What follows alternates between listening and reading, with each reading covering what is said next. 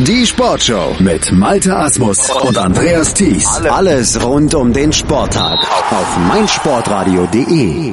Die World Open im Snooker in Yushan sind jetzt wieder Thema bei uns hier in der Sportshow auf meinsportradio.de. Wir fassen die Ereignisse von gestern aus der dritten Runde zusammen und begrüßen natürlich erstmal unseren Snooker-Experten, der das übernehmen wird, nämlich den Christian Oemmeke. Hallo Christian. Moin Malte ja, Top-Match gestern der dritten Runde des Achtelfinals. Das war wahrscheinlich die Partie zwischen Jack Lisowski und Karen Wilson. Und die beiden, die haben sich's richtig gegeben. 5 zu 4 hat sich Lisowski am Ende durchgesetzt, aber das war ein wirklich packendes Duell. Das war ja, schon fast ein Krimi. Ja, ein richtig hartes Stück Arbeit für Jack Lisowski und äh, er hat sogar ein bisschen Glück, dass er am Ende da als Sieger hervorgeht. Ähm, hat es nämlich äh, in vielen Frames einfach nicht geschafft, seinen Break durchzuziehen und äh, ja, das in Framegewinne umzumünzen. Äh, Karen Wilson holte sich nämlich äh, die ersten drei Frames zu einer 3-0-Führung und das, obwohl der keine hohen Breaks spielte, sondern Jack Lisowski mit 66 und 56 im ersten und dritten Frame sogar eine relativ gute Punktzahl erstmal vorgelegt hat. Trotzdem 3-0-Führung für Kyron Wilson. Lisowski kam nochmal ran, äh, verkürzte mit einer 73 und unter anderem auf 2 zu 3. Dann erhöhte Kyron Wilson in einem sehr umkämpften sechsten Frame mit einer 58 wieder auf 4 zu 2. Auch den hätte Lisowski eigentlich gewinnen können. Ähm, aber dann schien er sich nochmal so ein bisschen mehr in die Konzentration reinzufinden, zog die Breaks jetzt dann etwas besser durch 56, 59 und 75 zum Ausgleich und der Decider war dann auch wieder eine sehr, sehr hart umkämpfte Angelegenheit. Wie so oft nicht durch ein einziges Break entschieden, sondern es ging hin und her. Es hätten dann am Ende auch beide Spieler durchaus den äh, Frame und damit das Match gewinnen können. Am Ende war es dann Jack Lisowski, ähm, der dann auch sich befreit hat aus den teilweise hammerharten Snookern, die Kyron Wilson ihm da hingelegt hat. Also sehr, sehr gutes Match und vor allem wieder mal ein Sieg für Lisowski, der ihm noch mehr Selbstvertrauen geben wird, als er eh schon vor sich herträgt nach ähm, ja bisher wirklich einem sehr, sehr guten Saisonstart und Kyron Wilson ja, hat sich eigentlich nicht so viel vorzuwerfen. Und dieses Selbstvertrauen, das braucht Lisowski auch, denn er trifft jetzt auf den Weltmeister, auf Mark Williams. Das ist der ja mittlerweile Topgesetzte im Turnier, weil sich Ding Junhui ja verabschiedet hat. Mark Williams an zwei gesetzt. Der hatte gestern überhaupt keine Mühe mit Joe Perry. 5-1. Glatte Sache. Ja, man hat so das Gefühl, Mark Williams erwacht so langsam aus seinem äh, zweimonatigen Feiertrauma. ähm, vier hohe Breaks gespielt gestern, 78, 63, 52, 75. Also das war eine rundum runde Angelegenheit. Joe Perry hatte da sehr wenig entgegenzusetzen, spielte auch keine höheren Breaks, holte sich durch zwei ja, 30er, 40er Breaks dann den dritten Frame, aber das war einfach viel zu wenig, was er da entgegensetzen konnte. Mark Williams machte dann halt auch aus jeder Chance, die sich ihm bot, ein paar Punkte mehr und das ist dann letztendlich das Entscheidende.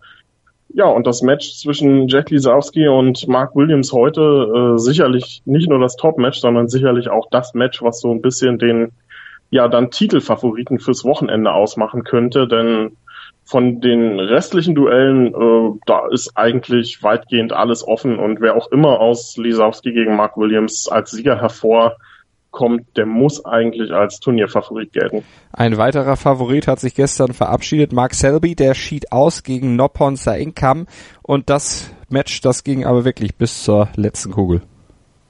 Ja, und das hätte eigentlich gar nicht sein müssen. Der Thailänder hätte das viel, viel früher klar, äh, klar haben können. Ähm, auch hier, Mark Selby ähm, wurde dann so ein bisschen durch eine frühe 0, durch einen frühen 0 zu 3 Rückstand äh, aus der Bahn geworfen. Breaks von 65 und 86 von einem sehr gut aufspielenden Noppon seinen Kamm zur 3-0 Führung. Dann kam Selby etwas besser ins Match, 102,50 und dann hätte er eigentlich den sechsten Frame auch holen müssen äh, verpasste es hier aber mehrfach äh, die Chancen in Punkte umzumünzen und eine 57 von Seinkam brachte ihm den Frame dann letztendlich auf schwarz. Und äh, dann sah er im siebten Frame auch schon wie der sichere Sieger aus, ähm, hatte eigentlich genug Punkte gesammelt. Mark Selby brauchte schon Snooker, war also wirklich sehr nah am Ausscheiden, bekam den Snooker nicht nur, sondern auch einen Freebar und holte sich diesen Frame auf schwarz. Und davon erholte sich noch unser Einkam erstmal nicht. Der verlor den achten Frame dann auch relativ klar und der neunte Frame war dann wieder auch eine sehr umkämpfte Angelegenheit. Auch hier hatte Mark Selby eigentlich mehrere Chancen, das Match dann auch noch tatsächlich über die Bühne zu retten.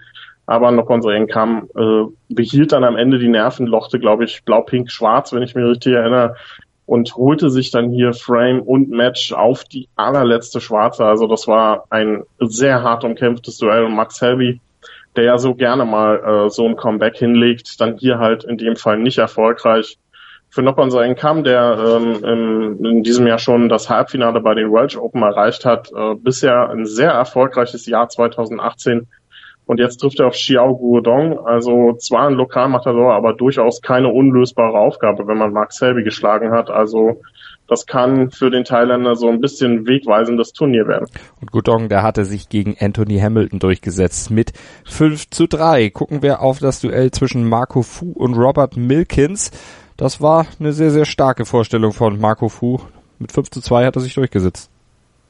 Ja, also äh, bisher mit die beste Turnierleistung überhaupt, nicht nur von Marco Fu, sondern ähm, generell. Robert Milkins sagt es danach auf Twitter dann auch, das war eine phänomenale Performance von Marco Fu, der hier nicht nur ähm, die Breaks reihenweise gelocht hat, sondern auch das in einer Geschwindigkeit, das äh, ist Wahnsinn. Marco Fu eigentlich auch durchaus ein sehr bedächtigerer Spieler, jetzt kein langsamer Spieler, aber halt jemand, der sich äh, in Ruhe Zeit nimmt und ähm, alles erstmal analysiert, bevor er dann tatsächlich hier äh, loslegt. Aber gestern, das war Einbahnstraßen-Snooker, ein Feuerwerk.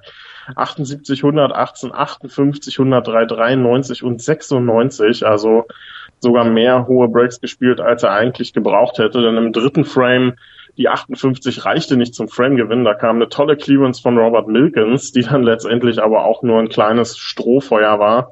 Der hatte überhaupt keine Chance gegen Marco Fu, nicht weil er besonders schlecht gespielt hat, sondern weil Marco Fu einfach überragend agiert hat. Und das äh, freut mich sehr für Fu, denn der hatte ja die halbe letzte Saison verpasst durch eine Augenoperation und scheint jetzt wirklich so langsam seine Form wieder zu erlangen. Und das ist einfach eine, eine gute Geschichte, denn Marco Fu ist jemand, der äh, in seiner Karriere deutlich mehr Titel hätte gewinnen können und müssen, als er eigentlich gemacht hat. Und äh, das muss äh, dann einfach äh, jetzt dann auch irgendwie dann mal durchkommen. Und in dieser Woche, äh, bei der offenen Turnierhälfte, in der er jetzt ist, würde es mich nicht wundern, wenn er hier tatsächlich bis ins Finale kommt. Und durchgesetzt hat sich gestern auch Gary Wilson, 5 zu 2 gegen Fergal O'Brien. Ja, auch das, äh, Gary Wilson bestätigte da so ein bisschen seine Form, die er gegen Judd Trump gezeigt hat. Ähm, Wilson ja jemand, der ganz gerne mal ein gutes Turnier dazwischen packt, dann aber auch wieder in der Versenkung verschwindet. Und Farrell O'Brien, der am Tag zuvor ja noch ein, ein 0 zu 4 aufgeholt hatte, in ein 5 zu 4 umgemünzt, äh, schaffte es dann gestern nicht mehr, das 0 zu 3 gegen Gary Wilson dann tatsächlich nochmal umzubiegen.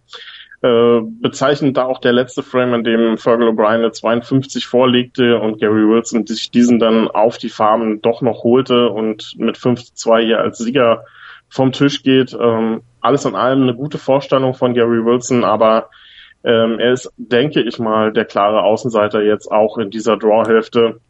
Äh, wobei in dieser Woche muss das nicht heißen.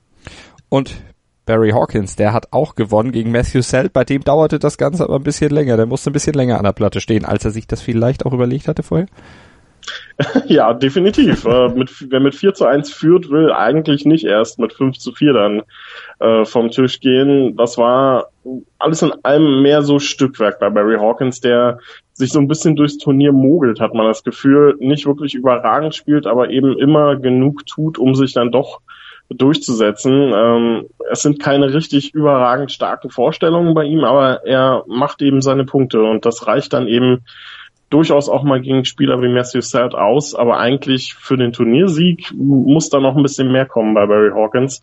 Breaks von 72, 81 und 51 gestern.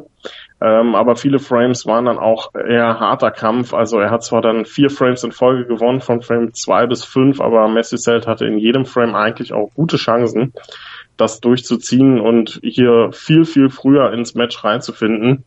Und dass er dann nochmal zurückgekommen ist von 1 zu 4 auf 4 zu 4, das äh, muss sich Barry Hawkins dann auch ein bisschen anlasten lassen. Ähm, letztendlich hat er es durchgezogen, wird sich aber sicherlich noch steigern müssen gegen Gary Wilson heute schon mal eine ganz andere Nummer und dann, wenn es danach gegen Fu oder Gilbert geht, äh, dann muss da noch ein bisschen mehr Konstanz reinkommen. Und dann gab es ja auch noch das Duell zwischen David Gilbert und Ricky Walden. Da hat sich Gilbert mit 5 zu 3 durchgesetzt. Auch das ein bisschen überraschend. Eigentlich hatte ich hier Ricky Warden durchaus als äh, den Favoriten, aber David Gilbert, wenn ich bei Barry Hawkins sage, der mogelt sich durchs Turnier, äh, dann tut das David Gilbert eigentlich genauso. Ähm, der spielt hier ein relativ gutes Turnier, hatte schon Ellie Carter geschlagen, jetzt äh, gegen Ricky Warden sich durchgesetzt. Also David Gilbert, ähm, der fliegt hier so ein bisschen unterm Radar und das muss eigentlich gar nicht sein. Der spielt richtig stark. Drei hohe Breaks gestern gezeigt. Ricky Warden hatte einiges entgegenzusetzen, aber gegen Ende des Matches dann irgendwie den Fokus verloren. Ähm, aus dem Mid-Session-Interval kam er halt, kam er einfach nicht mehr so gut, wie ähm, es davor der Fall war. Drei der letzten vier Frames gingen dann an David Gilbert und so holte der aus einem 2 zu 2 dann ein klares 5 zu 3 und das äh, ist was, was Ricky Warden dann auch ein bisschen Sorgen machen sollte. Für David Gilbert wird's eine interessante Sache, denn heute gegen Marco Fu, wenn der so spielt wie gestern, äh, wird das natürlich eine deutlich schwerere Angelegenheit. Aber David Gilbert mal wieder ein Viertelfinale. Wie es weitergeht bei der World Open in Yushan, das erfahrt ihr natürlich hier bei uns auf meinsportradio.de. Wir halten euch über die Entscheidung dieses Turniers selbstverständlich auf dem Laufenden. Vielen Dank für heute an Christian Oemmeke. Hören, was andere denken. meinsportradio.de. Folge uns auf twitter.com slash meinsportradio. Sei dein eigener Programmchef. Mit unserer neuen meinsportradio.de App wählst du jetzt zwischen allen Livestreams und Podcasts. Einfach, immer, überall. Hol dir unsere neue App für iOS und Android und bewerte sie jetzt bei Google Play und im App Store von iTunes.